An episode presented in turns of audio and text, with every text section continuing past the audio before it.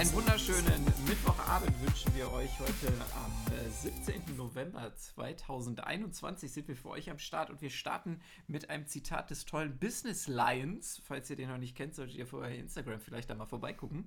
Der sagt nämlich, wenn du nach einer Niederlage wieder aufstehst, zeigt das nicht deine Stärke, sondern die Unfähigkeit deiner Gegner. Und damit begrüßen wir euch heute in der großen Comeback-Sendung so nenne ich das mal. Nochmal äh, ganz großes Sorry, dass wir da eine Folge verbummelt haben, beziehungsweise die irgendwie nicht hochladbar gewesen ist. Sven ist leider noch nicht wieder mit am Start, aber dafür Nico. Auch Nico feiert sein Comeback heute nach der kleinen 10-Minuten-Folge von letzter Woche. Nico, wie geht's dir? Hallo, ja. Schön, wie hier zu sein. wie, wie man so in Talkshow-Runden immer äh, schön äh, eröffnet. Ja, mir geht's soweit gut. Ähm, es wird dunkler draußen. Die, ja, die Wäsche häuft sich, wenn man Sport macht. Ähm, entsprechend weniger mache ich Sport. Der Zusammenhang? Hm? Wie bitte? wo, wo, da der Zusammenhang ist zwischen es wird dunkler draußen und die Wäsche häuft sich. Ja, es wird dunkler und es wird äh, kälter. Das heißt, man, so, äh, man äh, wendet das, äh, wie ich es damals beim Herrn Spamis äh, kennengelernt habe, das Zielprinzip an. Also viele Schichten, entsprechend viel Kleidung auch und ähm, ja, es werden Beschwerden laut, dass zu viele, äh, zu viel dunkle Wäsche im Wäschekorb liegt. Ja, Aha. das hätte es früher so nicht gegeben in der WG. Aber naja. Ihr hattet nicht mal einen Wäschekorb. ähm, doch, doch, doch. Okay, dann habe ich nichts gesagt. Aber wo wir bei Comeback sind, ich hatte es in den 10 Minuten angekündigt. Wir starten heute direkt durch mit dem großen Comeback-Quiz, meine sehr verehrten Damen und Herren. Das heißt, du brauchst einen kleinen Zettel, den mhm. du, oder einen Stift oder so, den du vorbereitet hast. Und zwar habe ich hier, ich sage euch auch wieder die Quelle, beim sportbuzzer.de ähm, einfach mal gegoogelt nach den größten Comebacks der Sportgeschichte. Und ich sag dir immer ähm, die Sportart, Nico. Mhm. Und du kannst, also eigentlich brauchst du gar nichts aufschreiben. Eigentlich, du kannst auch direkt reagieren. Ähm, äh, und zwar, dass du mir sagst, Verein, Name, wenn du weißt, sogar vielleicht die Situation. Ne? Also es sind Einzelsportler und aber auch Teams dabei. Mhm. Mal gucken, äh, wie viel wir rausfinden. Ja, ja, gerne, gerne. Okay, dann äh, starten wir direkt mit einem deiner Steckenpferde, Golf. Ja, Mensch. Tiger Woods. Richtig. ähm, weißt du zu, also hast du jetzt so, so gesagt oder weißt du da tatsächlich was zu? Ja, also der Mann hatte ja mehr, mehrfach auf sich aufmerksam gemacht, ähm, was glaube ich, ich weiß gar nicht, Alkohol und Frauen und Prostituierte betrifft.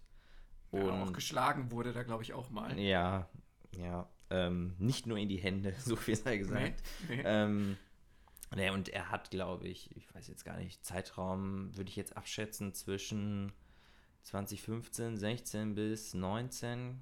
Ah, nee, sagen wir mal 2015 bis 2018, glaube ich, kaum Golf gespielt. Und so ab 2018 ist er wieder in, äh, ist er, hat er wieder losgelegt und gar nicht mal so schlecht. Oder war das doch eine, äh, eine Periode zuvor. Was sagst du? Nee, nee, nee, absolut richtig. Ja. Ähm, völlig äh, toll von dir dargestellt. Äh, Im Jahr 2019 ähm, kommt er nämlich mit einem der verblüffendsten Comebacks zurück. Er hat 2008 seinen letzten PGA Championship-Titel äh, gewonnen mhm. Äh, und seitdem nichts mehr. Und dann kommen halt die ganzen Skandelchen, die ihn so ein bisschen rausgebrochen haben und Rückenprobleme, ja. werden hier noch äh, äh, genannt. Und dann 2019 tatsächlich kommt er zurück und gewinnt dann seinen ersten PGA-Titel wieder. Ja, krass. Hätte ich nicht gewusst. Kann ich mal so sagen. Ja, Dann, ähm, da habe ich auch mehr von den Boulevardblättern profitiert als von den Sportblättern. äh, Basketball. Ja, ähm, Michael Jordan, würde ich sagen, ist ja, ja. die, äh, die Netflix-Doku, äh, bietet ja, ja, sehr viel äh, Aufschluss drüber. Ähm, aber wenn ihr mich jetzt äh, nach einem Jahr fragt, kann ich dir das nicht genau sagen. Muss irgendwann Ende der 90er gewesen sein, oder? Oder Anfang? Also äh, Anfang, also Anfang. 93, äh, ne? also Michael Jordan, Basketballer tritt 1993 nach drei NBA-Titeln äh, als größter seines Sports ab, kommt dann aber nochmal äh, zurück und will nochmal Basketball spielen, was dann aber ähm, tatsächlich eigentlich ja komplett schief geht. Hm. Ja, äh, und ne, auch seine unrühmliche Zeit, die er dann bei den Washington Wizards Anfang ja. der 2000er Jahre noch hat, äh, da muss man, glaube ich, wirklich ja, den Mantel des Schweigens äh, drüber legen. Oder ein Whiskyglas, wie er das tut. Oder ein Whiskyglas. Das ist eines der schönsten Sachen in dieser Doku, dass er immer erzählt, dass er keinen Alkohol trinkt und er sitzt die ganze Zeit neben diesem Whiskyglas. Ja. Also, Und die Augen sind Ja. gelber als die Sonne, keine Ahnung. Das ist, ja, ja, ist in der Tat richtig. Dann kommen wir zum Boxen. Oh, Boxen kenne ich mich ah, ja, nur, was so, was so die Neuzeit betrifft, aus. Man könnte jetzt äh, wahrscheinlich irgendwie so ähm, Namen in den Mund nehmen wie Mike Tyson oder Ali, aber ich, ich sag einfach mal, ich weiß es nicht. Also Ali hat was damit zu tun. Tatsächlich, die Geschichte finde ich wirklich sehr interessant. Äh, Wusste ich auch nicht, weil der Boxsport mich auch tatsächlich noch nicht so abgeholt hat, muss ich sagen. Hast du schon mal so, so Boxkämpfe richtig? Also ich habe, ich gebe das hier offen zu, ich habe in meinem Leben noch nicht einen vollständigen Boxkampf gesehen. Echt? Boah, das Nee. ja. Nee, also ähm, ich habe die Klitschko-Kämpfe alle verfolgt, ähm, auch die früheren. Da gibt es auch die schöne Geschichte, wie der Sven äh, einmal den Vitali schauen war und der, glaube ich, nach. In der Halle, oder was? In, ja, genau. Ach, genau. krass. Und ja, der Kampf war aber relativ schnell vorbei in der ersten Runde. Also hat sich, hat sich nicht so gelohnt, würde ich mal sagen. Ähm, nee, und dann Anthony Joshua habe ich mir jetzt die letzten Male angeschaut. Das wird ja auch Ach, alles immer schwieriger, muss man sagen, das zu gucken, weil es nicht mehr dann äh, auf RTL läuft, sondern teilweise The Zone, dann Sky wieder, oder so. ja, dann wieder woanders. Also ich habe mir zum Beispiel damals auch den Kampf zwischen Joshua und dem Mexikaner da angeschaut, wo er verloren hat. Jetzt hat er ja wieder verloren, äh, Joshua, ähm, gegen, Ich bin völlig raus. Also, mir, also ich habe gar keine Ahnung. Ich habe Ja. nicht mein Gesicht vor Augen. ja, ach so, okay, ja, also Schwergewicht, Schwergewicht schon, ein paar deutsche Kämpfe auch, damals mit Arthur Abraham, den fand ich immer ganz lustig. Und äh, Felix Sturm ist ja ein guter Poldi-Bruder, aber anscheinend ja auch eine, ja, ein gedobter. Also, ähm, ja, das sind so meine Erfahrungen damit. Also ich, ich kann nur hier dieser, wie heißt der Typ denn? Äh, dieser Kleine in der weißen Jacke, äh, dieser Boxstallbesitzer, der in so einem ganz schweren Berliner Dialekt. Ja, ja, so- das ist so auch unter anderem der. Co ja, ja, der unter anderem der Coach auch vom, vom Abraham gewesen damals, Arthur Abraham, ja. Wie heißt denn der Typ nochmal? Uli irgendwas, oder? Ist der nicht Uli? Ja, der ist auf jeden Fall ein Original. Ja, also es geht auf jeden Fall um George Foreman, ähm, der beim Rumble in the Jungle, das kennt man, also das wusste ich, dass er da gegen Ali verloren hat, aber auch nur so von Trivial Pursuit Karten oder irgendwie sowas. Ähm, das ist 1974. Dann 77 wird er Priester. Finde ich irgendwie witzig, muss ich sagen. Er kehrt 87 zurück in den Ring und wird dann 1994, und das wusste ich, dass der nochmal irgendwann in den 90er tatsächlich auch äh, Weltmeister geworden ist, mit 45 Jahren. Also das ist schon krass, finde ich. Ne? Also von äh, Ali auf die Mappe kriegen und dann kommst du da irgendwie äh, 20 Jahre später nochmal aus der Versenkung. Das finde ich schon heftig. Ja, ich, was ich bei solchen Boxgeschichten immer so ein bisschen oder was ich beim Sport auch immer so ähm, gefährlich und traurig finde, ist, dass du genau in so einem Alter, wenn offensichtlich irgendwie das Geld knapp ist, würde ich jetzt mal Ja. vermuten, da Ja. hingehst und deine Gesundheit aufs Spiel setzt. Ne? Ja, gerade Also- beim Boxen. Also Ja. da ist doch alles an Reaktion mit einem, bei einem 45-Jährigen, Ja. der sicherlich, gut, er war Priester, aber jetzt wie ein Heiliger wird er trotzdem nicht haben. Nee, also ich, wie soll ich mal das sagen, aber äh, da sind ja auch Menschen schon bei gestorben beim Boxen, ne? Und äh, nicht nur erst äh, seit gestern. Also, ähm, ja. Naja, jeder wie Ich er hatte das- will. Ne? Ja, jeder, jeder, wer will. Ich habe das ja schon mal irgendwann, glaube ich, auch hier gesagt. Ich glaube tatsächlich, dann, also wenn so ein Profiboxer, wenn der sich ohne Handschuhe mit jemandem prügelt und der trifft die Leute im Gesicht, dann sind die tot. Ja, Also, glaube ich, der bricht denen das Genick oder drückt denen das Nasenbein derart ins Gehirn, da ist, glaube ich, einfach Feierabend. ja, das denke ich auch. Ja. Das Einzige, was ich am Boxen wieder sehr empfehlen kann, und das finde ich immer ganz lustig, ist auf der Kirmes, gut, hat jetzt auch schon lange nicht mehr stattgefunden, wenn man da mal die Möglichkeit hat, Oh, das habe ich mal gemacht. Ja, 5 Euro äh, oder weiß ich nicht, wie teuer der Eintritt ist, da zu investieren, dann schaut euch das einfach an. Dieses besoffene gegen Amateurboxer, die kriegen so hart auf die Fresse. Man unterschätzt, Ja. oder man, also gerade die Leute, Ja. die bereit sind, da anzutreten, die überschätzen sich ja maßlos. Aber man kann gar nicht äh, glauben, wie viel das doch ausmacht, wenn man mal ein bisschen dreht. Also wenn man wahrscheinlich über mehrere Jahre geboxt hat, auch nur auf Amateurebene die hauen die da weg und äh, ja, das ist auch äh, mit sehr gefährlich, leider auch sehr unterhaltend. Also es ist, man blickt in Abgründe, finde ich. Also ja. das, mehr möchte ich da gar nicht zu sagen. also sowohl da im Ring als auch auf der Tribüne, da ist wirklich viel zu gucken. Das ist in der, in, in der Tat wahr. Ja. Dann kommen wir, ähm, jemand, der auch in einen Abgrund blickt und dann in diese taucht, nämlich wir sind beim Schwimmen. Hm.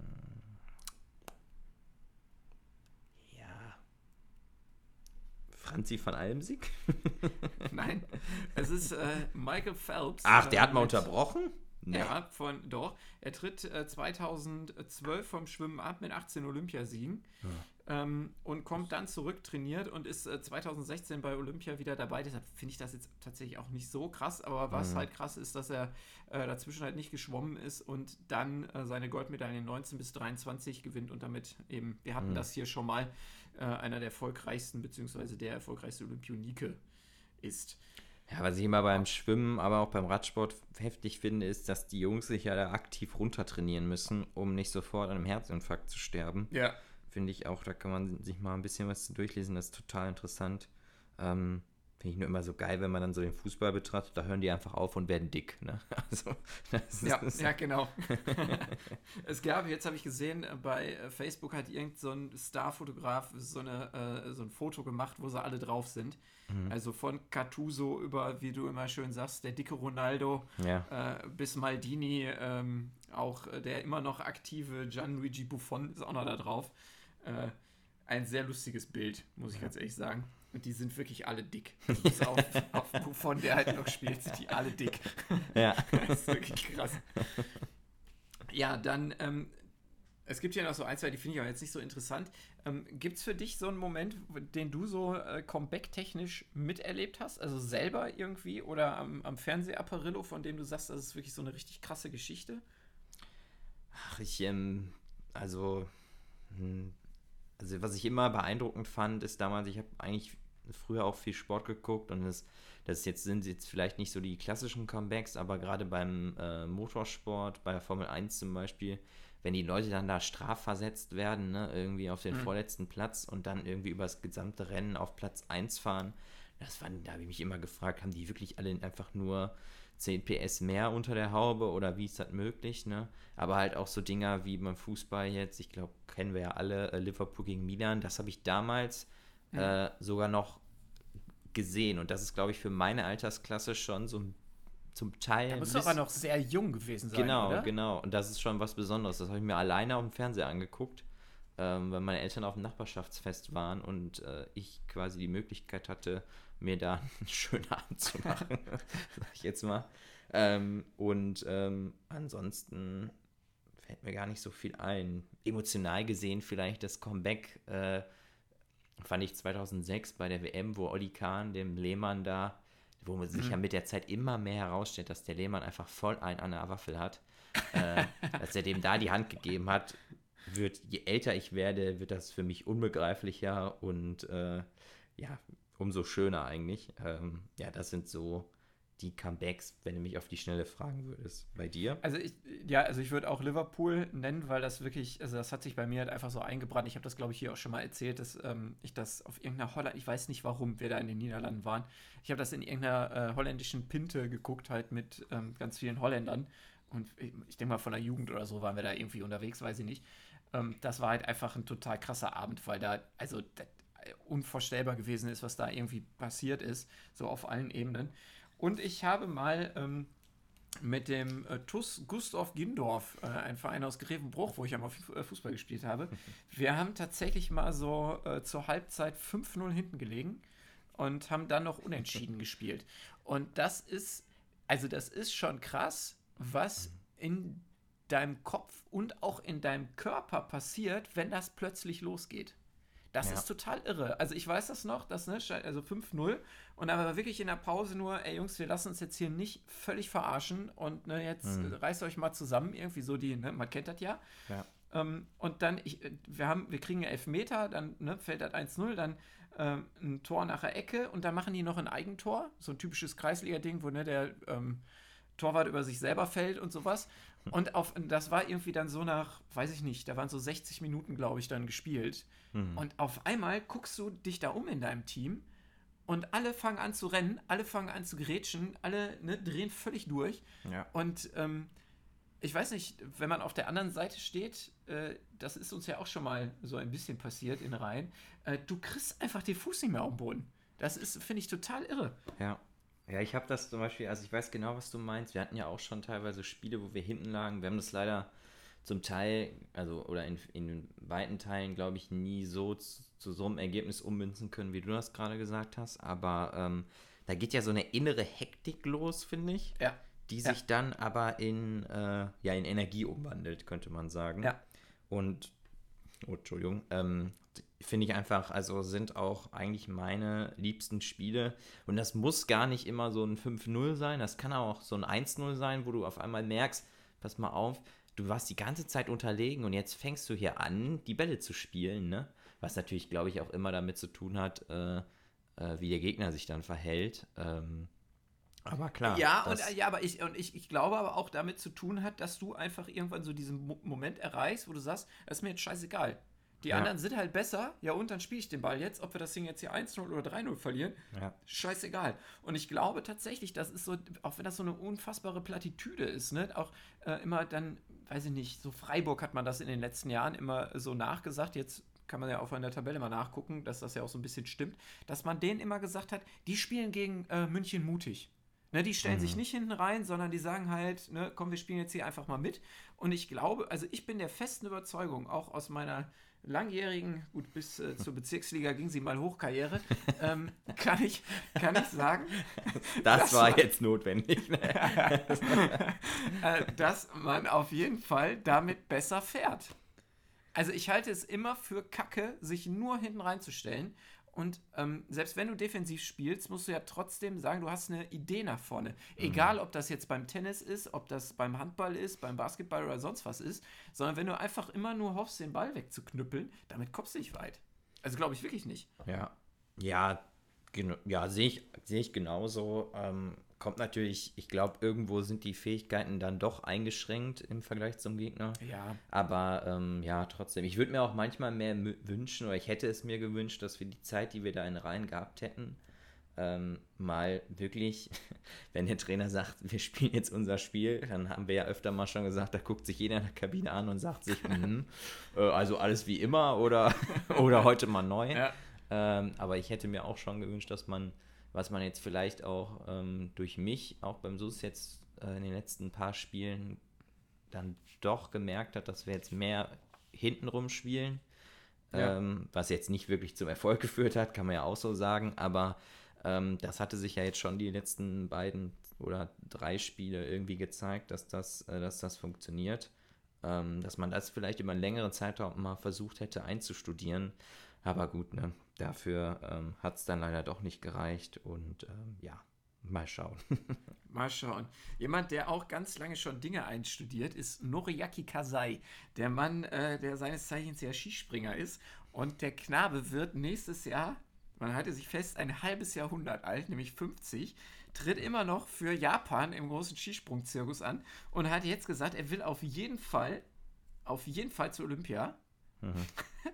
Und wenn das nicht klappt dieses Jahr mit der Olympia-Qualifikation, dann würde er auch noch 2030 anpeilen, weil dann nämlich Sapporo, seine Heimatstadt, sich beworben hat. Und das will er unbedingt machen. Da wäre der Mann, ich gucke mal eben auf die Uhr, also nächstes Jahr wäre der 58 Jahre alt. Ja, krass. Ist das immer noch, ist das denn auch so ein Hemd wie äh, die Skispringer allgemein? Ja. Ja, ich glaube schon. Also er ist lange nicht mehr so gut, ne? Also mhm. er muss sich da auch immer schwer qualifizieren für die einzelnen Springen, ist auch nicht mehr überall im Weltcup dabei. Aber mit 49 beziehungsweise nächstes Jahr 50, das schon Brett, finde ich.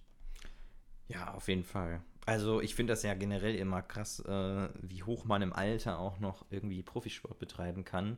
Äh, mit vielleicht der richtigen Ernährung, mit dem, mit dem Glück, äh, ja, mit der Stabilisation im Körper, ne? Auch gerade beim, ich kann ja jetzt nur vom Fußball sprechen, äh, wenn, ich mir, wenn ich mir so denke, äh, Slatan Ibrahimovic, ne, der spielt immer noch äh, ein krasses ja. Niveau, zwar deutlich weniger Minuten als früher, aber der ist noch da, der hat sich auch wieder zurückgekämpft. Und, und der ähm, ist immer noch scheiße gefährlich, ne? Also ja. ich habe jetzt irgendwann mal letztens so eine Halbzeit von Milan, ich weiß gar nicht, gegen wen die da gespielt haben, so zufällig angeguckt.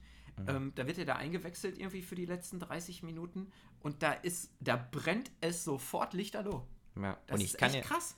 Und ich bin ja der Meinung, dass es bei dem ganz stark ähm, am Taekwondo liegt, weil der halt, der ja. Bänder, die lassen sich halt dehnen bis zum geht nicht mehr. Und das ist vielleicht auch mal ein Rat an unsere Zuhörer und Zuhörerinnen, dehnt euch. Also wenn das im Sport untergeht, ne, dann ist es kein Wunder mehr, dass ihr morgens aufwacht und äh, eure Schuhe nicht mehr zubinden könnt, ne, oder so. Also ist, Dehnen ist dafür da, dass die Muskel sich äh, ja nicht entspannen, aber dass die Muskeln sich erweitern und vor allem auch ähm, verletzungsvorbeugend. Äh, ja, ihr beugt damit Verletzungen vor. Ja. Na, gerade an äh, die ganzen kleinen Fußballer da draußen. Ähm, Fußball ist eine derart Bänder kaputt machende Kacksportart, die euren, ja, ist ja so. Ja. Du wirst halt dadurch total der Körperklaus. Also auch, ne, was so deine Dehnfähigkeit angeht, weil du halt ne, deine ganze Beinmuskulatur da dermaßen verkürzt durch diesen Mist. Ähm, deshalb immer schön machen. ja, richtig. oder auch beim Tennis, ne, da spreche ich jetzt mal ganz aktiv den lieben Jan an. Das haben wir auch am Sonntag wieder erleben dürfen. Der kloppt da ja mit einer Gewalt auf das äh, gelbe Ei da. Ähm, und da empfiehlt es sich sehr, auch äh, im T-Feld mal die, die Bälle sich vorab hin und her zu spielen. Ne? Absolut. Ja. Wo wir beim T-Feld und Hin- und Herspielen sind, können wir sagen, dass bei den ATP, äh, ATP Finals in äh, Turin, in mhm. Italien, ähm, zunächst mal ganz tolle Bilder von der Turnierleitung von den acht Teilnehmern gemacht worden sind. Backstreet ja Boys. Wirklich, mein Gott, sieht das scheiße aus, oder? ja, es ist, ja, keine Ahnung. Ich weiß auch nicht, ob die sich da gesagt ja, zieht euch mal cool an. Und der eine hat dann einen Trainingsanzug gewählt, der andere einen Rollkragenpulli. Ja. Und der andere, keine Ahnung, seine Jacke von Gucci oder so. Ich weiß es nicht. Ähm und trotzdem sieht das so aus, als ob Novak Djokovic als Lehrer für Sport mit seiner Berufsschule jo. einen Ausflug macht. Jo. Oder? Voll, voll. Habe ich mir auch gedacht, ja. Ja. Mehr, mehr kann ich da auch nicht zu sagen. Also, da trifft es äh, sehr genau. Ich gucke es mir gerade nochmal an. Ähm, ja Wahnsinn, oder? Und auch also, der Medvedev, dem kaufe ich das Outfit auch überhaupt nicht ab. Null. Echt, Absolut nicht. In so einer ja. College-Jacke, weißt du, der ja. Typ kommt aus dem tiefsten Russland. Ähm, ja, ich glaube, mehr als T-Shirt trägt der privat nicht. Also, äh, ne? Ja, äh, wir müssen einen Ausfall schon äh, vermelden. Tsitsipas hat es leider nicht geschafft. Die Sandplatzgötter haben gesagt, ähm, Tsitsipas war dann doch davon überrascht, wie lang so ein Jahr sein kann. Ähm, man merkt das tatsächlich an seinen Leistungen, die hinten raus so ein bisschen weniger geworden sind. Und jetzt ist Janni Sinner am Start, der Mann mit äh, der brettharten Vorhand, die er aus, ähm, auch nochmal ein Gruß an Jan, aus Ärmchen wie Pommespiekern holt. Also mhm. ne, da sieht man, wie viel Technik beim Tennis dann doch auch wichtig ist. Und der spielt morgen um 21 Uhr gegen eben jenen äh, College-Spieler, nämlich Daniel Medvedev. Äh, davor tummelt sich dann noch unser lieber Sascha auf dem Court. Was traust du ihm zu? Ja, ich war so ein bisschen erschrocken jetzt auch vom äh, letzten Ergebnis gegen Medvedev. Der hat ja jetzt äh, nicht nur in äh, oder bei den Finals gegen ihn jetzt äh, eine Niederlage einstecken müssen, zwar äh, in den letzten beiden Sätzen im Tiebreak. Also da scheint es dann doch immer enger zu werden, aber auch halt vor allem in Paris im Master, ähm, im Halbfinale nämlich mhm. war es. Und ja. Ähm, ja, ich bin mittlerweile der Meinung, dass äh, der Gegner, den es für einen Alex zu schlagen gilt, eher der Daniil ist als der Novak. Auch wenn der Novak natürlich ähm, ja, die Nummer 1 ist. Wahrscheinlich muss man jetzt, muss man ja wirklich so sagen, der beste Spieler, äh, den es gibt. Ähm, jemals gab, auch mittlerweile. Genau, ne? Also ja, er hat genau. ja jetzt alles eingestellt, also auch Rafa überholt ähm, bei den äh, ATP-Turniersiegen. Genau, also ja, ich, ich, ich meine, er wird die Gruppe, glaube ich, überstehen. Ne? Dann ist, ich weiß nicht, ist dann direkt Halbfinale? Dann ist auch Joker wahrscheinlich. Genau, und dann, dann bin ich mal gespannt, ob er da vielleicht einen Sahnetag erwischt. Ich glaube, da geht es auch viel darum, wie viel Ehrgeiz steckt so ein Djokovic halt auch in diese Veranstaltung. Ja, ne? Das glaube ich äh, auch. Ähm, das ist eigentlich immer die entscheidende Frage. Ja. Also ich glaube, dass ähm, Daniel sich das Ding holt. Mhm. Äh, glaube ich, einfach, weil der Typ ähm, einfach, den kannst du, glaube ich, also den könntest du auch am Dienstagnachmittag äh, in Langau am Tennisplatz bei Nieselregen stellen und sagen, da ist dein Gegner, den musst du jetzt schlagen. Und dann macht er das halt einfach. Also der ist, glaube ich, einfach so vom Ehrgeiz zerfressen. Kann auch dazu führen, dass wenn er dann mal plötzlich drei Spiele hinten nicht, dann den Schläger wegschmeißt und gar nichts mehr macht. Aber ähm, ich glaube, der ist halt einfach wirklich so drauf, dass er das unbedingt haben will. Ja. Und ich könnte mir, also ich hoffe, ne, ich hoffe, ich nicht, ich könnte mir vorstellen, ich hoffe, äh, dass Sascha den Nole nochmal schlägt. Das fände ich irgendwie cool. Ich würde es ihm gönnen. Das wäre ähm, ein cooler Abschluss, glaube ich, auch für ihn, für ähm, ein Bombenjahr, finde ich, was er gespielt hat, auch wenn es nicht ne, zu den ganz, äh, also bei den, mein Gott. Ja. Ja, Olympia ja, gewonnen bei, bei Grand Slam. Ja, aber genau, ja. bei den Grand Slams dann doch nicht äh, gereicht hat, aber Olympia, äh, ich fände es schön. Also ja. wenn er jetzt auf jeden Fall die Gruppe übersteht und vielleicht da so ein bisschen schnuppert, dann ein ja. bisschen mehr. Und ähm, ich freue mich persönlich natürlich über, äh, wenn auch seine seine Freundin dann wieder ins entsprechende Natürlich. Licht gerückt wird, ne? Die liebe Absolut. Sophia. Also vielleicht äh, ja. werden da neue Anreize geschaffen. Ja. Ich freue mich da auch. Ähm, ich habe nicht verfolgt. Gibt es Bilder aus Turin? Ich habe nicht geguckt. Nee, ähm, die moderiert, glaube ich, gerade wieder irgendwas auf RTL oder so. Also ähm, hat sie, äh, das wollte ich, da wollte ich äh, eigentlich RTL noch ähm, anrufen. Ich habe da gute Kontakte. Nein, habe ich natürlich nicht. Aber dadurch, dass Kathi Hummels ja rausgeworfen worden ist bei der Moderation von, was war das da, Reality Big Brother oder irgendwie sowas? Ja, ja. Nee, hier, Kampf der Reality Stars, glaube ich, oder? Ja, das kann gut sein, ja. Und ich habe gedacht, hör mal, dann setz doch mal jetzt da die äh, Sophia ein. Hätte ich lustig gefunden. Ja, die, die, ähm, die das weiß, aber äh, es gibt ja mittlerweile bei RTL auch Formate, die nicht mehr im Free TV ausgestrahlt ja. werden, sondern nur auf TV Now oder RTL Absolut, Plus. ich habe ein Abo. Genau, und ich natürlich auch. Und ähm, ja, da, ähm, wie soll man sagen, da moderiert sie auch schon einige dieser Sendungen. Also von daher.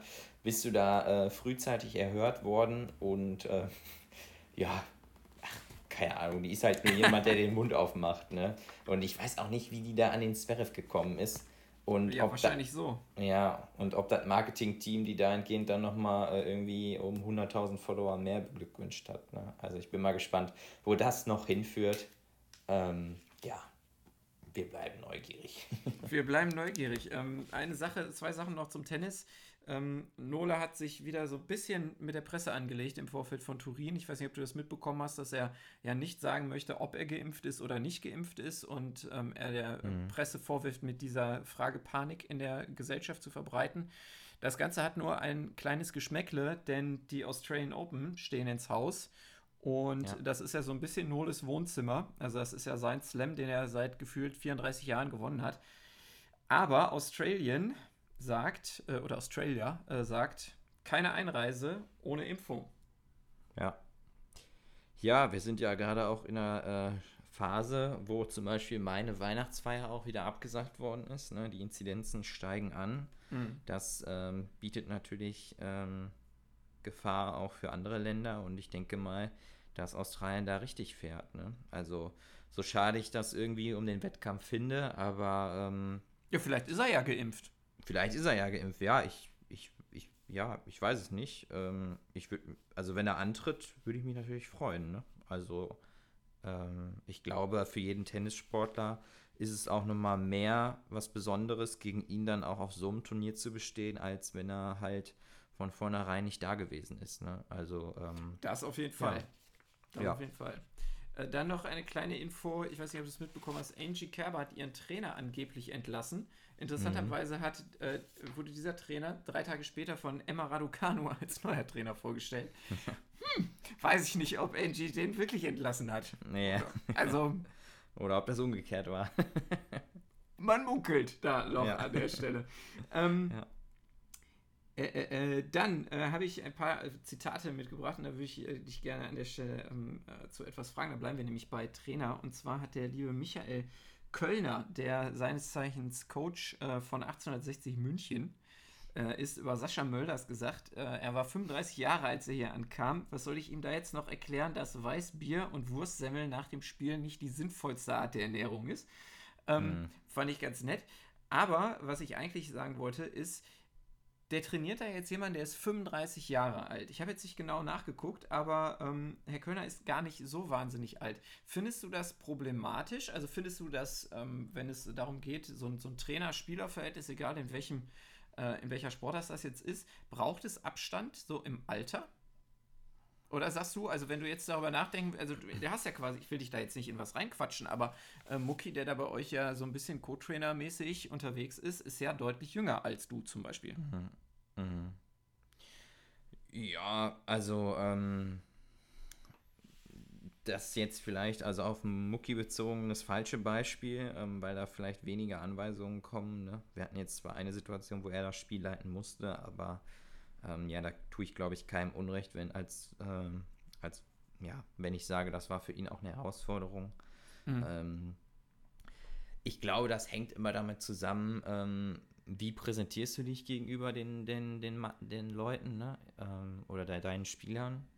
Ähm, wie glaubhaft bist du und was willst du denen vor allem vermitteln? Ne? Also du kannst halt nur anhand deines Namens vielleicht auch gewisse Dinge erwarten. Ne? Wenn ich jetzt ein Pep Guardiola wäre, dann würde ich auch erwarten, dass der Herr Mölders die, die Pizza und die Weißwurst weglässt. Mhm. Ähm, aber wenn ich vielleicht ein Michael Köhler bin, dann muss ich äh, auch versuchen, das Sprachrohr äh, zu nutzen, auch innerhalb der Mannschaft oder nach mhm. außen. Ähm, ich glaube, dass das Alter da keine Rolle spielt. Du musst halt einfach ähm, glaubhaft glaubhaft sein und vor allem äh, konsequent. Ne? Und das ist ganz wichtig. Also ich glaube, die Spieler müssen merken, dass sie, wenn sie sich fehlverhalten oder äh, ihre Leistung nicht erbringen, dann halt ganz klassisches äh, das Leistungsprinzip gilt. Und wer das befolgt, der gewinnt eigentlich immer, glaube ich. Obwohl ich schon sagen muss, dass, also ich bin jetzt noch mal ein bisschen älter und äh, wenn ich so an die, die letzten ähm, ja, Jahre so im Fußball halt auch irgendwie denke, ich finde schon, dass es einem schwerer fällt, Dinge, äh, ja, also ich bin immer lernbereit gewesen, so. Ähm, mhm. Also wäre ich auch jetzt noch, wenn ich trainieren würde, aber ich finde schon, dass es schwerer fällt, manchmal Dinge zu akzeptieren, auch von anderen Leuten, die dann irgendwie eine Idee haben, was du so auf dem Feld machen solltest. Mhm. Und ähm, da ist dann schon mal häufiger so, dass dir so in den Kopf kommt, hey mal, ey, ich mache das jetzt hier nicht seit vorgestern erst. Äh, ich weiß, dass die Idee oder die, die Aktion jetzt irgendwie ein bisschen doof war. Ähm, mhm. aber das, was du mir da erzählst, hilft uns gerade wirklich überhaupt nicht weiter. Weil du vielleicht ja, ich, eine Situation ja. falsch einschätzt oder so. Mhm. Ja, ich glaube, beim Fußball ist es ja auch noch mal immer ein bisschen schwieriger, weil du dich ja selber vielleicht, also zum einen denkst du dir natürlich in deinem Egoismus äh, oder ähm, ja in deiner Arroganz, die jeder von uns ja irgendwie in sich trägt, manche mehr, manche weniger, dass du ähm, einen total großen Einfluss aufs Spiel nehmen kannst mit deinen Leistungen. Mhm. So, das ist ja auch so der Fall. Andererseits habe ich immer das Gefühl, wenn dann eine Anweisung vom Trainer kommt, wie zum Beispiel ein Querpass, der falsch gelaufen ist oder so von dir, den du vielleicht ja. ein zweites Mal gemacht hast, dann nimmst du dich wieder zurück und sagst, ja, kannst ja jetzt, der zerstört uns doch jetzt hier, das entscheidet doch nicht über Sieg oder mhm. Niederlage. Ähm, ja, ich glaube, dass das immer, ich glaube, das halt auch äh, mit, äh, ja, einfach nur mit der Glaubhaftigkeit oder Authentizität des Trainers zu tun. Ne? Also die erarbeitet sich so ein Trainer ja auch. Also wenn ich da an Tennis denke zum Beispiel, ich meine, ja, schön, da wissen wir beide, ja. ne, dass der Tom äh, ja deutlich jünger ist als wir ähm, und den akzeptieren wir ja auch nur, weil er das zum einen gut macht, zum anderen gibt er gute Hinweise, die auch funktionieren und zum anderen sagt er aber auch in gewissen Situationen, äh, ähm, ja, hör mal hier, ihr macht hier den Hampelmann, dann äh, fange ich hier auch den Hampelmann an zu machen, dann bringt uns das nichts. Ne? Ich glaube, du hast mal so schön gesagt, da sagt dir hier dieser äh, Anfang 20-Jährige, äh, dass du nicht mit dem Rücken zu ihm äh, ja, ja. zur ja. T-Linie laufen sollst oder zur Grundlinie. Und das sind halt so Geschichten, ähm, ja, die dann dafür sorgen, dass du denjenigen ernst nimmst. Ne? Also, also, ich, ich glaube halt, beim 1 zu 1 ist es natürlich auch nochmal einfacher als bei ja, der genau. Mannschaft. Ne? Absolut. Also ich glaube, was, was ich noch ergänzen würde zu allem, was du gesagt hast, ist ähm, die Leistungsfähigkeit deines Coaches. Mhm. Also ich fand es immer schwierig ähm, beim Fußball, wenn dir da einer was erzählt, von dem du weißt, der kann selber keinen geraden Ball spielen. Für mich ich müssen an den die, Görgen denke. Ja, genau. Also ne, ich möchte, ich brauche keinen, der irgendwie, äh, weiß ich nicht, der der perfekte Techniker ist oder sonst was. Ähm, mhm. Aber wenn man selber Dinge von einem erwartet, die man Nee, weil das ist falsch ausgedrückt. Ich fände es sogar auch gar nicht schlimm, wenn die das nicht können, aber die äh, aufgrund ihres mangelnden Könnens Situationen nicht einschätzen können. Weißt du, und das mhm. war tatsächlich bei ähm, Coach Görgen manchmal so der Fall, dass der Leute angebölkt hat in Situationen, wo ich mir gedacht habe, ey, halt mhm. die Klappe, dieser Ball ist ultra schwer zu verarbeiten. Das ist ein Kackboden hier. Wir spielen in der Kreisliga, den nimmt auch in der Bundesliga niemand runter, so aus der Luft. Und er ja. dann, ja, kann nicht sein, dass der nicht direkt gespielt wird, wo ich mir dann denke, du kannst das nicht beurteilen. Weißt du, und ja. das finde ich tatsächlich problematisch. Und das ist ja beim, beim Tommy überhaupt gar kein Problem, weil genauso wie du sagtest, der diesen Sport tausendmal besser beherrscht als ich.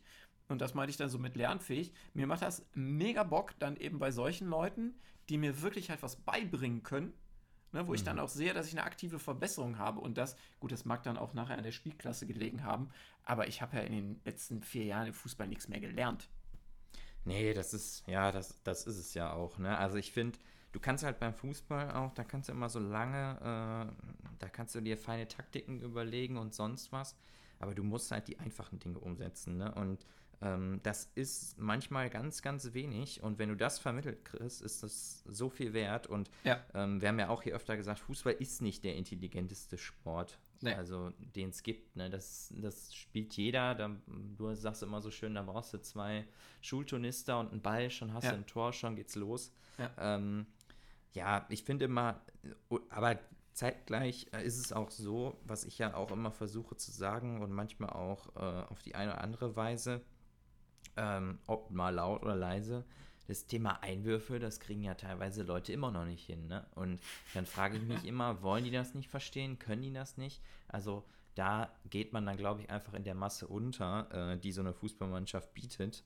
Und ähm, ja, man kommt da aus, seinen, aus seinem Trott oder die Gewohnheiten nicht raus, die man dann äh, auf dem Fußballplatz äh, an den Tag legt. Ne? Aber gut, ähm, da also, hängt es dann, glaube ich, auch von dem Umfeld drauf äh, von ab, wie der Trainer das dann vermittelt und wie die Trainingsbeteiligung ist und so weiter. Weil ich glaube, irgendwann setzt der Schalter dann doch mal um, du musst es halt nur lange genug predigen, ne?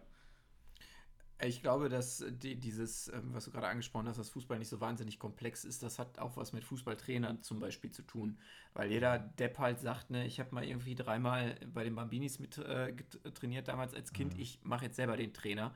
Äh, das kannst du halt in anderen Sportarten kannst du das nicht machen. Ne? Also du kannst ja. nicht, wenn du mal drei Handballspiele gemacht hast, kannst du keine Handballmannschaft trainieren. Genauso nicht im Basketball oder so. Ne? Das geht halt einfach nicht, weil ja. der Sport zu komplex ist, ne? weil Spielzüge äh, ablaufen müssen, die halt eintrainiert werden. Ich muss erkennen ganz genau, wo sind Lücken beim Gegner, was können die gut, was können die nicht gut. Und also das kann ich beim Fußball kann ich jetzt relativ gut erkennen, ob der Außenverteidiger jetzt eine Vollnulpe ist und ich jetzt sage, wir spielen jetzt alles über rechts oder halt mhm. halt nicht, ne? Und ähm, das ist vielleicht etwas, was dann gar nicht so mit dem Alter dann letztendlich zu tun hat.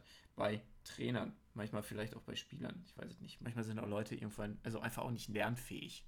Also ja. das ist ja genau das, was du gerade angesprochen hast. Den kannst ja. du hunderttausend Mal sagen, verhalte dich so, das passiert eh nicht. Genau, und das dann auch als Trainer zu akzeptieren, das ist eigentlich das, was dann am wertvollsten ist. Ne? Also so sehe ich das zumindest. Also wenn man es aktiv äh, jetzt auf uns als Verein oder als, äh, als Spieler auch in der Spielklasse betrachtet. Ne? Ja.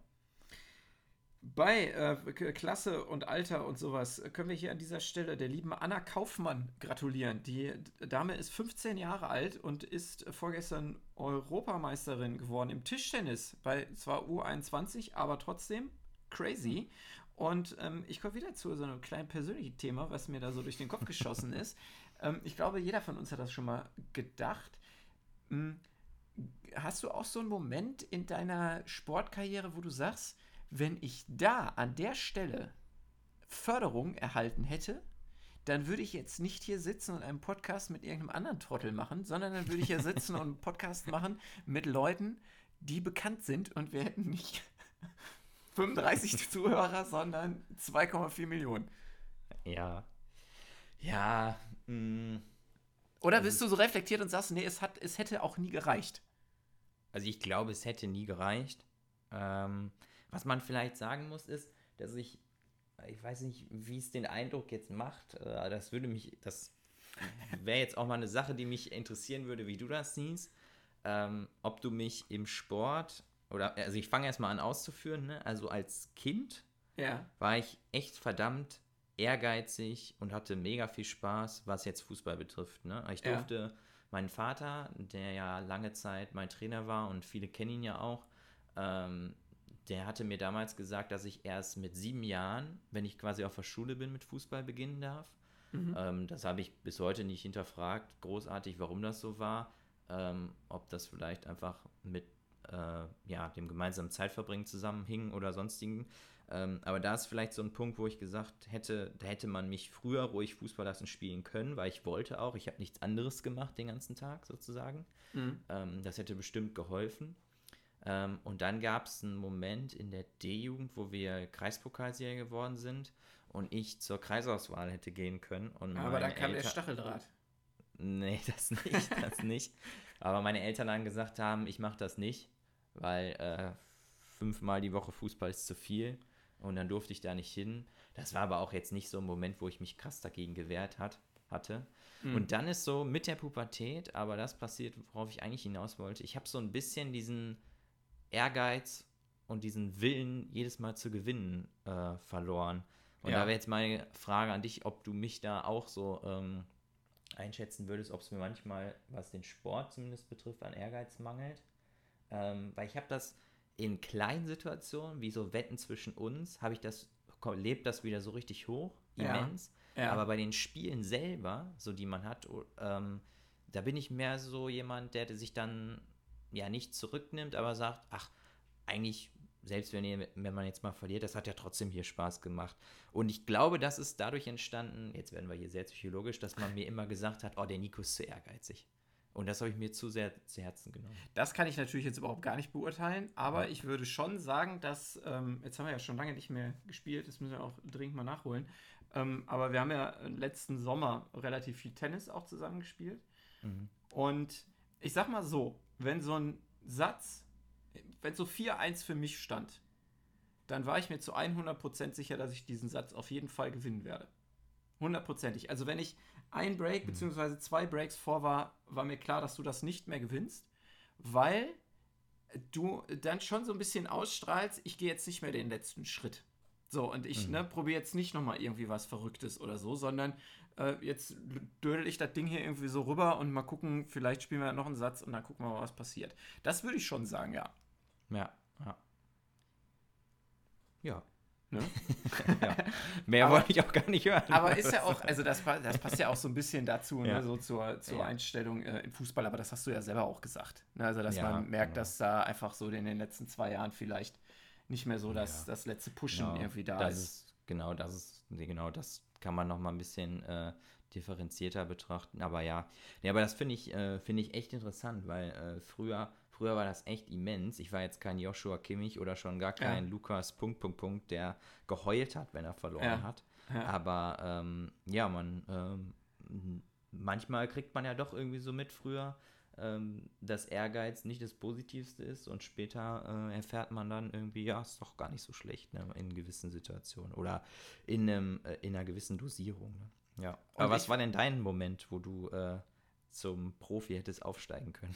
Äh, ich glaube, also zum Profi hätte es nicht gereicht. Ich ähm, glaube, ich hätte deutlich länger Tennis spielen sollen.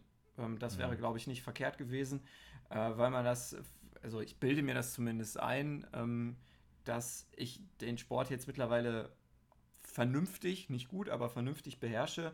Ähm, und ich glaube, da hätte man äh, mehr am Ball bleiben müssen. Also ich habe das ja gemacht von 6 bis äh, 13, glaube ich. Mhm. Und habe dann aufgehört, weil mir der Verein irgendwie auf den Sack ging und das war alles irgendwie kacke. Und ich glaube, das hätte ich schon noch verfolgen sollen. Was ich glaube, was ich tatsächlich ganz gut kann, ähm, wäre so eine Mannschaft, jetzt kommt's, äh, so eine Mannschaft zu trainieren im Fußball. Weil ich glaube, dass ich, ähm, ich bin kein wirklich guter Fußballer. Ich kann ganz gut, ganz passabel lange schnell rennen, sag ich mal so. äh, und äh, für vielleicht auch ganz vernünftige Zweikämpfe oder sowas. Ich bin jetzt kein Technikgott oder sonst was und Abschluss schon gar nicht. Ähm, aber ich erkenne, glaube ich, ganz gut Spielsituationen. Mhm. Äh, und ich weiß, dass ähm, das hat sich so ein bisschen bei mir eingebrannt, weil ich da sehr, sehr stolz auf mich war. Das sage ich jetzt einfach mal so. Ähm, ich durfte nie Fußball spielen, weil meine Eltern das nicht wollten. Ähm, mhm. weil die keine Lust hatten, mich irgendwo hinzufahren und sowas. Und ich habe auch in meiner Jugend ja nie Fußball gespielt. Ich habe ich angefangen mit Fußball im Verein mit äh, 18 tatsächlich. Ne? Also ich habe erst in der Herrenmannschaft angefangen. Und ähm, ich habe aber irgendwann war mal so ein Spiel von unserer Fußball AG, damals in der Grundschule hatte man das, äh, gegen den äh, SV Neukirchen. Und da dann gegen ja. die, wer was wird das gewesen sein? E-Jugend, denke ich mal, oder irgendwie sowas. Ja. Und ähm, ich hatte vorher noch ein äh, Tennisspiel. Also ich habe dann noch irgendwie ne, mit meiner Mannschaft da, ich weiß nicht, ob das hieß das damals schon, es hieß ja nicht Meden. Also wir haben ja irgendwie so ein Spiel mhm. halt gehabt. Und äh, die Anlagen sind da in Neukirchen nebeneinander und bin dann rübergegangen zum Fußballplatz und dann lief das Spiel halt schon. Und ich stand dann da am Rand und stand äh, neben dem äh, Trainer äh, der E-Jugend äh, aus Neukirchen, keine Ahnung, wer das war. Und habe halt immer so vor mich hingebrabbelt und immer so, boah, jetzt musst du da, warum spielt er nicht darüber und ne, warum steht er so hoch mhm. irgendwie und sowas. Und dann hat er mich irgendwann gefragt, ähm, ob ich nicht äh, im Verein bei ihm spielen wollen würde. Und da habe ich, ich gesagt, du weißt doch gar nicht, was ich kann. Und dann hat er gesagt, du, du verstehst das Spiel. Und mhm. äh, das fand ich persönlich total schön. Und ich glaube auch, also, ne, bei, also meine Erfolge als Basketballcoach an der Schule geben mir da vielleicht auch so ein bisschen recht. Nein, aber ich glaube, dass ich so, also so Spiele schon verstehe, auch wenn ich das selber gar nicht so gut kann. Und mhm. ähm, ja. Aber ja, nee. Also mein Ziel ist es auf jeden Fall, ähm, also das denke ich auch, das würde ich auch unterstreichen, auf jeden Fall. Und mein Ziel ist es für mich persönlich auch mal so einen Trainerschein zu machen. Ähm, da hatten Sven und ich auch schon mal ein bisschen drüber gesprochen. Ähm, muss man halt nur mal gucken, wie es wann die Zeit zulässt, weil ich glaube, das macht auch sehr viel Spaß. Also ich, ich, irgendwann ist man ja auch in einem Alter, wo man ähm, vielleicht auch in so einen kleinen Alltagstrott abrutscht ähm, und ich glaube, da sich dann, äh, ähnlich wie wir es ja bei der Jugendfreizeit machen, sich dann irgendwie nicht mehr mit sich selbst, sondern dann mit, ja. die, äh, mit den, mit den ja, Kindern zu beschäftigen, die dann irgendwie eine Mannschaft bilden, äh, das macht bestimmt Bock. Und ich würde auch empfehlen, jeder, der Trainer lernt, der sollte auch erstmal im Jugendbereich anfangen. Ich halte überhaupt nichts davon, direkt in den Herrenbereich zu gehen. Ähm, das, oder Damen. Äh, oder Damenbereich, genau. Ähm, ja, genau, das, das weiß ich nicht. Da bin ich, bin ich kein Freund von, weil man, glaube ich, wenn man, wenn man mit Kindern umgehen kann, dann kann man auch vielleicht mit Erwachsenen umgehen. Ich muss ja an dieser Stelle noch sagen, äh, wo wir noch bei, bei diesem Leistungsgedanken oder Durchstarten sind, ähm, ich will auf jeden Fall, also beim, weil mir das momentan so Bock macht, ähm, ich habe da so Lust drauf, mich noch äh, weiter zu verbessern äh, vielleicht mal so auf das Niveau auch zu kommen. Und das glaube ich auch, dass man das erreichen kann, dass auch ein Sven Seehofer sagt, wir gehen mal zusammen spielen. Und äh, ja, das, sagt, das stimmt. Ich habe da keinen Bock drauf. Ziel, ne? äh, also da habe ich, das will ich schon. Und äh, auch nächstes ja. Jahr beim äh, TSV Meerbusch auf jeden Fall auch Teil der Mannschaft dazu sein und mich da mit anderen alten Säcken, beziehungsweise auch in der offenen Herren irgendwie messen zu wollen. Weil, ja, macht einfach gerade sehr Bock. Ich habe das Gefühl, man verbessert sich da sehr gut. Fände ja. ich schon ganz schön. Ähm, eine Verbesserung ist sicherlich auch die Tatsache, dass es beim Beachhandball keine Bikini-Pflicht mehr für die Spielerinnen gibt. Die mhm. Frage, die sich mir stellt, warum ist das beim Beachvolleyball immer noch kein Thema? Äh, wo ja tatsächlich sogar, wir haben das schon mal angesprochen, die Hosenbreite, äh, also ne, dieses, dieses Bund Bundsteg, sagt man, glaube ich, äh, in den Statuten vorgeschrieben ist, wie breit das ist. Ein absolutes Unding, ja. Meiner Vor Meinung allem, äh, beim, die dürfen ja sogar hier die, ähm, ja, ich weiß nicht, wie sie heißt, nicht Burka, ach, nicht Kopftuch. Da gibt es doch auch so einen Sport, äh, so eine sportliche Kopfbedeckung, die darf, glaube ich, getragen werden beim Beachvolleyball, aber die Hose muss halt wieder ja, anders sein. Ja, völlig albern. Also, ja. ja. Völlig, völlig albern. Äh, und meiner Meinung nach, ja, unverständlich, dass wir über so etwas irgendwie noch äh, diskutieren müssen oder beziehungsweise, mhm. dass das irgendwie ein Thema ist, dass wir in so einer Zeit leben, wo Kleidungsvorschriften für Frauen äh, definitiv sexistisch sind, finde ich, naja, wir ja. werden es von hier aus nicht ändern, äh, genauso wenig wie wir nicht verändern werden können, dass beim, äh, bei der ehemaligen geschäftsführenden GmbH des KfC übrigens letzte Woche die Staatsanwaltschaft mit Hausdurchsuchungen am Start war. Ich glaube tatsächlich, wir können uns bald von dem ganzen Vereinswesen KfC Uerdingen verabschieden, wenn das so weitergeht. Und das führt mich zum nächsten Sorgenkind der Rheinregion. Kannst du mir was aus der DEG erzählen, Nico? Aus der DEL, Entschuldigung. Ich wollte schon sagen, Hilfe, habe ich gedacht. Wo sind wir jetzt hier? Schon wieder Wo sind wir hier gelandet? Ja, es äh, passiert natürlich gerade viel ähm, rund um den äh, deutschen Eishockeysport. Äh, wir sind ja ähm, jetzt, glaube ich, auf Rang 5 der Weltrangliste, was das deutsche Eishockey-Team ja. betrifft. Äh, sehr ja, Deutschland Cup gewonnen. Genau. Sehr erfreuliche Neuigkeiten da auf nationaler e oder internationaler Ebene. Äh, auf nationaler Ebene sind wir bei den Pinguinen gerade ja auf dem drittletzten Rang mit Aussicht auf einen Playoff-Platz, ähm, der vier Punkte entfernt liegt. Wir spielen jetzt gegen äh, Iserlohn am Freitag. nach unten sind es auch vier Punkte oh. und ein Spiel sogar weniger. Also ja. es sieht ganz gut aus, sagen wir mal so. Ähm, die Stimmung ist gut, äh, weil die letzten Spiele halt auch gewonnen worden sind. Äh, das gilt es jetzt zu bestätigen und wir fahren an den Seiler See am Freitag. Nein! Nach Iserlohn, ja. Und jetzt kommt Martin Schimanski. Ja. Ja. Wurde entlassen. Deshalb also, hat der Tom das gepostet. Ich habe nicht nachgeguckt. Ich habe nur gesehen, dass er da gesagt hat, Jimmy hier und Tränen und keine Ahnung. Ja, gut. Ich meine, ich habe auch gesagt, wie der da mit seinem Staubwedel versucht hat, Eis von Staub zu befreien. Das ist auch nicht mehr schön mit anzusehen. Der Mann ist einfach alt, ne? Und der kehrt jetzt nach Iserlohn zurück, wo er nee. äh, früher, im, ich glaube, drei, vier Jahre schon mal war, äh, nachdem er dann wieder zurück zum KV gewechselt ist. Und spielt am ähm, Freitag schon. Das ist die Frage. Ne? Ähm, wir diskutieren auch schon darüber, ob man ihn auspfeifen soll oder nicht. Wir stehen natürlich dann im Gästeblock quasi mit Nackenbrötchen und dem ein oder anderen isotonischen Getränk. Ähm, ja, und ähm, man muss abwarten. Ne? Also ähm, ich freue mich jetzt äh, auf die Zeit, die kommt. Wir stehen halt gar nicht mal so schlecht da. Man hat das Gefühl, eine Mannschaft ist geformt. Ja. Jetzt ist halt die Frage, wie geht's weiter, ne? Also, man kann halt auch davon ausgehen, dass die nächsten Spiele jetzt verloren werden, äh, was natürlich mega bitter wäre, weil es warten jetzt Iserlohn, Nürnberg und äh, die Fishtown Penguins und da müssen eigentlich, um weiter dran zu bleiben, sechs Punkte her, ne? Also sprich zwei Siege. Ja, aber du guckst doch jetzt nicht ernsthaft auf Playoffs, oder nicht? Ja, ich gucke jetzt auch nicht mehr nach unten. Ich habe da keinen Bock drauf. Ich, seitdem ich da aktiv hingehe, haben die nicht einmal Playoffs gespielt. Äh, und ich muss mir ständig von den beiden Brüdern da anhören, wie geil das doch ist. Jetzt möchte ich das auch gerne einmal selber miterleben. Ähm, und am e-, Ende des Monats, am 28.11., steht in Krefeld das Derby äh, gegen die DEG an. Oh. Ähm, und das ist natürlich auch, äh, ja, Highlight nochmal zum Ende des Jahres. Leider haben wir da, glaube ich, ein Fußballspiel. Ähm, deshalb äh, werden wir es uns nicht anschauen können. Also der undankbare Sonntag hat, äh, ist es mal wieder geworden. Aber ja, das so zum, zur, zum Hockey, wie der Sven immer sagt. Zum Hockey oder Hockey. Ja. Meine Oma hat immer Hockey gesagt. ja, auch nicht schlecht.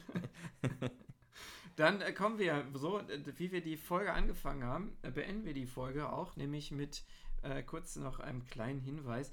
Ähm, äh, bei äh, goal.de äh, haben 14 Millionen Menschen weltweit wohl irgendwie, ich weiß, ich habe keine Ahnung, wie die auf die Zahl kommen, ihre Stimmen abgegeben für die Top 50 der aktiven Fußballer. Ich möchte nur darauf hinweisen, dass Hulk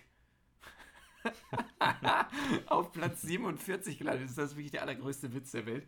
Ähm, aber gut, das wollte ich nur sagen. Ähm, und äh, zwei Sachen, wie gesagt, habe ich noch. Ein großartiges Comeback gab es in der NFL. Und zwar der Mann, der den Dab eingeführt hat, den Usain Bolt mal einführte und er hat ihn in die NFL geholt, ist zurück. Cam Newton ist bei den Carolina Panthers wieder am Start und naja, teilt sich, okay. doch, ja, ist kein Witz, und äh, teilt sich da gerade momentan irgendwie so ein bisschen die Quarterback-Position. Und zwar war das in dem Spiel tatsächlich immer so, dass, jetzt habe ich den Namen von dem anderen, der ist äh, letztes Jahr gedraftet worden, ähm, spielt so das ganze Spiel über quasi und sobald die in der Red Zone sind, kommt Cam Newton und er hat geworfen für einen Touchdown, einen Touchdown selbst gelaufen. Der Typ ist ja. wieder da und hat nach diesem gelaufenen Touchdown mit einer unglaublich piepsigen Stimme in die äh, Kamera gebrüllt: I am back! Ähm, hat mich sehr unterhalten, muss ich sagen. Also, wer hätte ja. das gedacht, dass er nochmal zurückkommt? Und das führt mich dazu, dass ich natürlich nachfragen muss. Nach dieser Woche prophezeie ich Kelsey mit unfassbar vielen Punkten. Der hat nämlich ein Mörderspiel gemacht, auch was Yards angeht. Aber Tommy Brady mhm. sollte nicht so performt haben. Ist das richtig? Wie sieht's aus in der Vince ja. Lombardi-Runde? Ja, also es ist krass, äh, das ist genau äh, du, richtig, was du sagst. Ähm, zwischenzeitlich hatte der Brady Minuspunkte bei mir angezeigt. Bin dann der noch war so äh, schlecht, ja. Ja, bin dann noch sehr glücklich gewesen, als er dann in den äh, doch äh, positiven Bereich gelandet ist. Ja, ich habe gewonnen. Ähm, stehe in den Playoffs. Ich bin mir oh. jetzt noch nicht oh. sicher, was das bedeutet, ähm, weil ähm, die ersten sechs dürfen dann die Playoffs mitspielen sozusagen, aber ich weiß ja. nicht, ob die Wins und Loses dann mitgenommen werden. Ich hoffe ah, okay. nicht, weil ich stehe nämlich auf dem auf Rang 6 ah. und es wird immer enger, weil, und das hat mir keiner verraten, ähm, es gibt Bye Weeks, also da, ja, da finden ja. dann keine Spiele bei Mannschaften statt und das sind die letzte Zeit ein paar viele bei mir gewesen. Ähm, Gerade was jetzt zum Beispiel die LA Rams betrifft, ähm, von ja. denen ich auch mit Cooper Cup einen sicheren Punktelieferant habe. Ähm, ja, und die New York Giants, da hatte ich auch ein paar. Also das gestaltet sich gerade alles ein bisschen schwierig, zumal auch viele, viele von meinen Spielern questionable sind immer mal wieder. Ähm, Edmonds von den Cardinals, der auch immer gut Punkte abliefert, ist jetzt verletzt. Ähm, also ich bleibe dran, aber ähm, es, es, ist, es ist ein zäher Ritt, würde ich sagen. Was hat Kelsey bekommen? Weißt du das auswendig? Ja, ich kann mal eben nachgucken, das geht ja schnell. Weil er ist, ist unfassbar, so also unglaublich viele Yards geholt. Ganz ja, viel angeworfen worden. Ich weiß gar nicht, der hatte in der ersten Halbzeit, hatte glaube ich schon äh, sieben Pässe gefangen. Also Wahnsinn. Mhm. Ja, also ich, ich habe ja schon mal erzählt, dass das mit den, mit den, äh, mit den Touchdowns und so Nee, Yards, deshalb sage ich ja Yards. Ja, ja ähm, okay. Er hat, also in, wenn man im Durchschnitt, hier wird immer so ein Durchschnittswert angezeigt, ja. da, da, kriegt er 16, ne? Okay. Nur mal, nur mal zum Vergleich, der ähm, Cooper Cup, der kriegt im Schnitt 25. Oh. Und er hat, der Casey hat in dem Spiel nur 19 Punkte gekriegt. Das also, finde ich tatsächlich wenig. Ja, ist es auch. Ähm, deshalb bin ich da, äh, bin ich da noch nicht ganz hintergekommen, wie das Ganze funktioniert. Äh, der Brady kriegt im Schnitt 24, ne? Also das zeigt einfach, äh, ja, dass die Quarterbacks da auch eine ganz entscheidende Rolle spielen. Absolut. Ich habe mir jetzt auch mal den Russelsburger geholt, der gerade an Covid erkrankt ist, ähm, weil ich einfach mit dem Deshaun Watson keinen Ersatzquarterback auf, auf der Bank hatte. Ja. Hm. Ja, ich genau. drücke dir die Daumen, dass das in den Playoffs da äh, was gibt, sag ich mal. Und wir müssen unbedingt demnächst äh, auch über die NBA spielen, denn die äh, Warriors sind zurück. Clay äh, Thompson ist wieder da und die beiden Splash Brothers splashen gerade ganz schön durch die Gegend. Ähm, Dennis hat äh, unfassbare Zahlen aufgelegt unter der Woche. Ähm, 38 Punkte, 12 Assists in einem Spiel. Also Wahnsinn ähm, von ihm aus, aus, seiner Perspektive ist durchschnittlich, glaube ich, bei, jetzt habe ich das hier weggeklickt, aber ich meine bei 25,4 Punkten pro Spiel. Das ist schon echt wahnsinnig gut. Ähm, da müssen wir auf jeden Fall drauf gucken. Und wir beenden das hier heute mit einem kleinen Rätsel. Denn, pass auf, ich äh, lese dir verschiedene Fußballerstimmen vor und sie beschreiben einen Mittelfeldspieler aus der Premier League. Und ja, äh, hast du gesehen? Ja, habe ich gesehen. Ah, okay. Ja. ja. schade. Aber da würde mich mal persönlich interessieren, ähm, ob derjenige in den Top 50 ist, weil da sage ich dann wieder ähnlich wie Nein, Hulk, es geht ne? nur um aktive Spieler bei den Ach so, Top 50. aktive Spieler. Ah, okay. Okay, aktiv. Ja. Macht es nur ah. noch lächerlicher, meiner Meinung nach. Ja, aber lies mal vor, vielleicht äh, meldet sich ja der ein oder andere Zuhörer oder ja, die eine oder Zuhörerin und dann lösen wir auch nicht seine, auf. Ja, genau. Ja, also pass auf, es gibt folgende Stimmen. Die erste ist von Xavi. Also nicht dem Alonso, sondern dem baldigen Trainer von. Oder ist er schon? Ist, ist er, schon? Ist er schon von Barcelona. Er ist der beste zentrale Mittelfeldspieler, den ich in den letzten 15,29 Jahren gesehen habe. Allein diese Aussage verstehe ich schon. Ist egal. Thierry Henry. Er ist der beste Spieler in der Geschichte der Premier League. Ronaldinho. Ich möchte so passen können wie er. Wer hat ihm das beigebracht? Der dicke Ronaldo. Er ist das, er ist das Phänomen. Pep Guardiola, er ist der beste Mittelfeldspieler seiner Generation. Ich hätte es geliebt, mit ihm in einer Mannschaft zu spielen. Diego Maradona, seine Technik ist einzigartig. Arsene Wenger, ähm, er hat nicht das bekommen, was er wirklich verdient hat, weil er kein Löwe vor den Medien ist. Er ist keiner, mhm. der nach den Medien und den Schlagzeilen rennt. Davor habe ich Respekt. Andres Iniesta, er ist eine lebende Legende. Das sind eure Hinweise. Ich wäre nicht drauf gekommen. so, so, viel, so, viel, kann ich verraten. Vielleicht kann man sagen, äh, Premier League und nicht mehr aktiv. Das ist. Ja. Das sind die Hinweise, die wir noch dazu geben können, genau. Also ich fand den schon cool, so muss ich sagen. Also mhm. war schon, ich habe äh, gerne zugeguckt, weil ich auch so seine Art, Fußball zu spielen, irgendwie cool fand. Aber also diese Sachen hätte ich ihm jetzt nicht zwingend. ja. Ich, äh, ich, ich würde da auch gern drauf weiter eingehen, aber man ruft mich zum Essen. Also oh. äh, vielleicht äh, gehen wir da nächste in, den zwei Wochen dann nochmal mehr drauf ein, wenn wir Machen auch eure wir. Vorschläge erhalten haben. Ja. Machen wir. Alles klar. Wir wünschen euch einen wunderschönen äh, Abend, haben äh, keine TV-Tipps für euch diese Woche dabei ähm, und sehen uns in zwei oder beziehungsweise hören uns in zwei Wochen. Macht es gut. Auf Wiedersehen. Ciao.